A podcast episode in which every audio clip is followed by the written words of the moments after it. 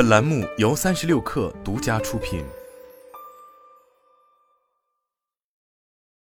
本文来自界面新闻。昔日明星创业公司淘吉吉破产事件四十个月后，又有了新进展。界面新闻从淘吉吉创始人张正平处独家获悉，近日淘吉吉破产管理人起诉张正平个人，要求他作为公司法定代表人及控股股东，承担淘吉吉公司十二亿债务的连带清偿责任。在中国过往的企业破产案件中，由破产管理人提出让股东承担连带清偿责任，较为少见。我非常意外，如果按照这个结果判下来，可能会出现首个因创业欠债十二亿的个人。张正平对界面新闻表示，时间倒回到二零一九年，命悬一线的淘吉吉没能度过那场生存难关。成立于二零一八年的淘吉吉，用一年时间拿下了一点三亿用户的下沉电商市场，成为当时的明星创业公司。到了二零一九年六月，淘吉吉启动 B 轮融资过程中，与投资方达成意向协议，但资金却迟迟未到账。淘吉吉只能以一切外界能想到的方式持续烧钱，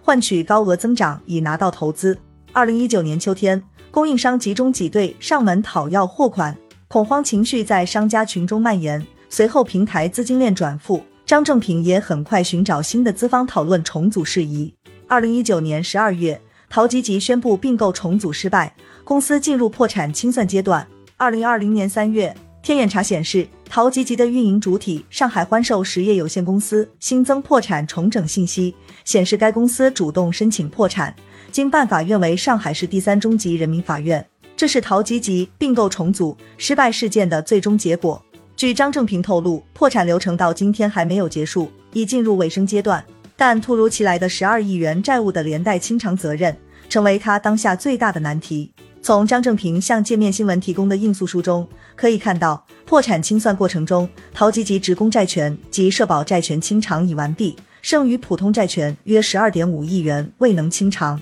破产管理人对此提起诉讼称，原告认为，被告作为欢寿公司的控股股东，利用公司法人独立地位和股东有限责任，在公司经营中，被告实际投入与公司经营风险明显不相匹配，严重侵害债权人利益。根据公司法第二十条之规定，应当对欢寿公司未能清偿的债务承担连带责任。据核实，欢寿公司工商登记的公司类型为有限责任公司。按照过往经验，正常的有限责任公司中，完成了实缴义务的股东，如果没有明显侵害债权人利益的情况，该股东承担责任的范围仅以其出资额为限，不需要额外承担连带债务。但为何在此案中被诉？张正平解释道：“虽然淘吉吉的注册资本只有人民币一百万元，但公司采用了国内科技企业常见的外架构，在此架构下，公司实际已完成融资，合计融资额约为二点六七亿元人民币。但在此诉讼中，破产管理人对于上述融资款的投入一律不予认可，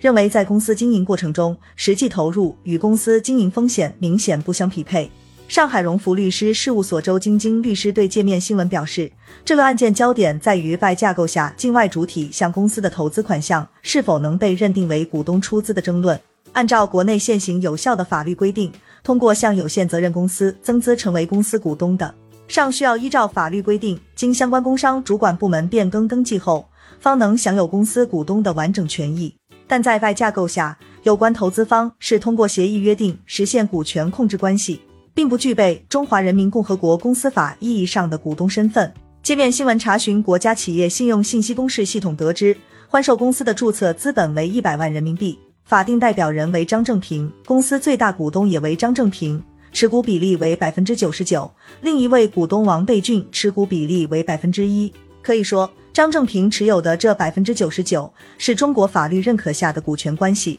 而淘吉吉实际的股权关系，则是参照了中国科技创业公司主流的外架构，也称为协议控制，即不通过股权控制实际运营公司，而是通过协议的方式实现对实际运营公司的控制及财务的合并。从二零零零年新浪赴美上市开始，外架构为中国创业公司获得境外融资，为外国投资者进入中国受限制领域提供了更便捷的解决方案。过去二十多年里，拜成为中国创业企业，尤其是科技互联网企业赴美上市的最常见工具之一。以淘吉吉案为例，据张正平提供的股权架构图，张正平以百分之一百的股权成立了 Tajiji Holdings Limited，之后以后者的名义与其他公司在开曼共同组建了 Tajiji Inc。TALGG Holdings Limited 占股权的百分之二十六点九五。TALGG Inc 之后，又在香港成立了股权百分之一百的 TALGG HK Limited。接着，TALGG HK Limited 又在上海成立了股权百分之一百的上海成吉电子商务有限公司。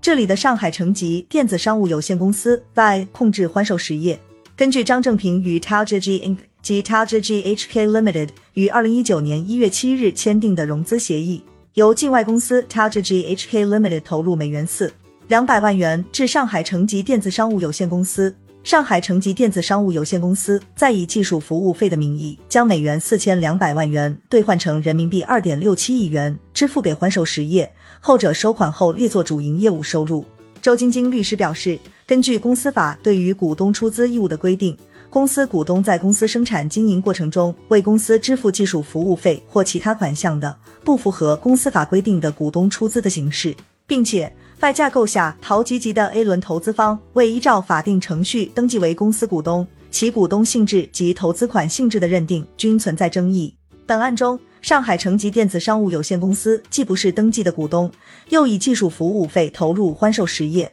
破产管理人基于以上理由认为 A 轮投资款非股东投入及出资行为，主张实际投入与公司经营风险明显不相匹配，具有一定合理性。此前，新闻曾披露，淘吉吉于二零一八年十月进行 A 轮融资，融资金额四千两百万美元。这也是张正平所说，淘吉吉唯一一轮正式融资，后续接触的资本都不愿意承担相关债务，融资最终也没有落定。由张正平提供的淘吉吉股权架构图中，TGG Holdings Limited 持股百分之二十六点九五，TPG 旗下风投基金持股百分之六点一三，盛阳投资持股百分之八点七。Internet Fund VPT Limited 持股百分之四点三五。周晶晶律师表示，在架构投资人和登记的股东都存在隐藏的风险，投资人买到的非上市公司股权只是一家契约公司。另外，境内企业一旦破产，进入到诉讼阶段，尤其有大规模未清偿债务的时候，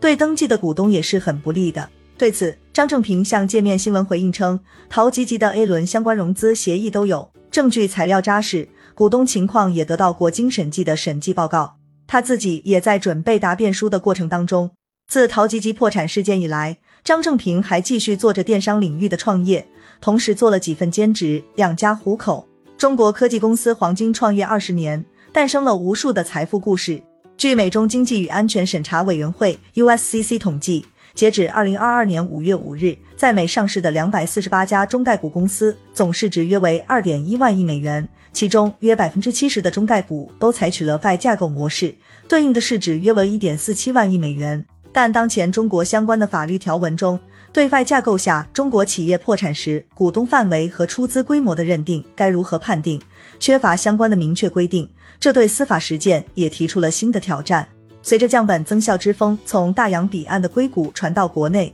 互联网创业黄金时代行将结束。张正平的经历对所有想要去境外上市、搭建外架构的创业者来说都是一个警醒。对张正平个人而言，最难的点在于，无论最后法院判决我是承担部分责任和全部责任是没有区别的，都是一个天文数字。无论是对我还是任何一个创业者来说，都是没办法承受的。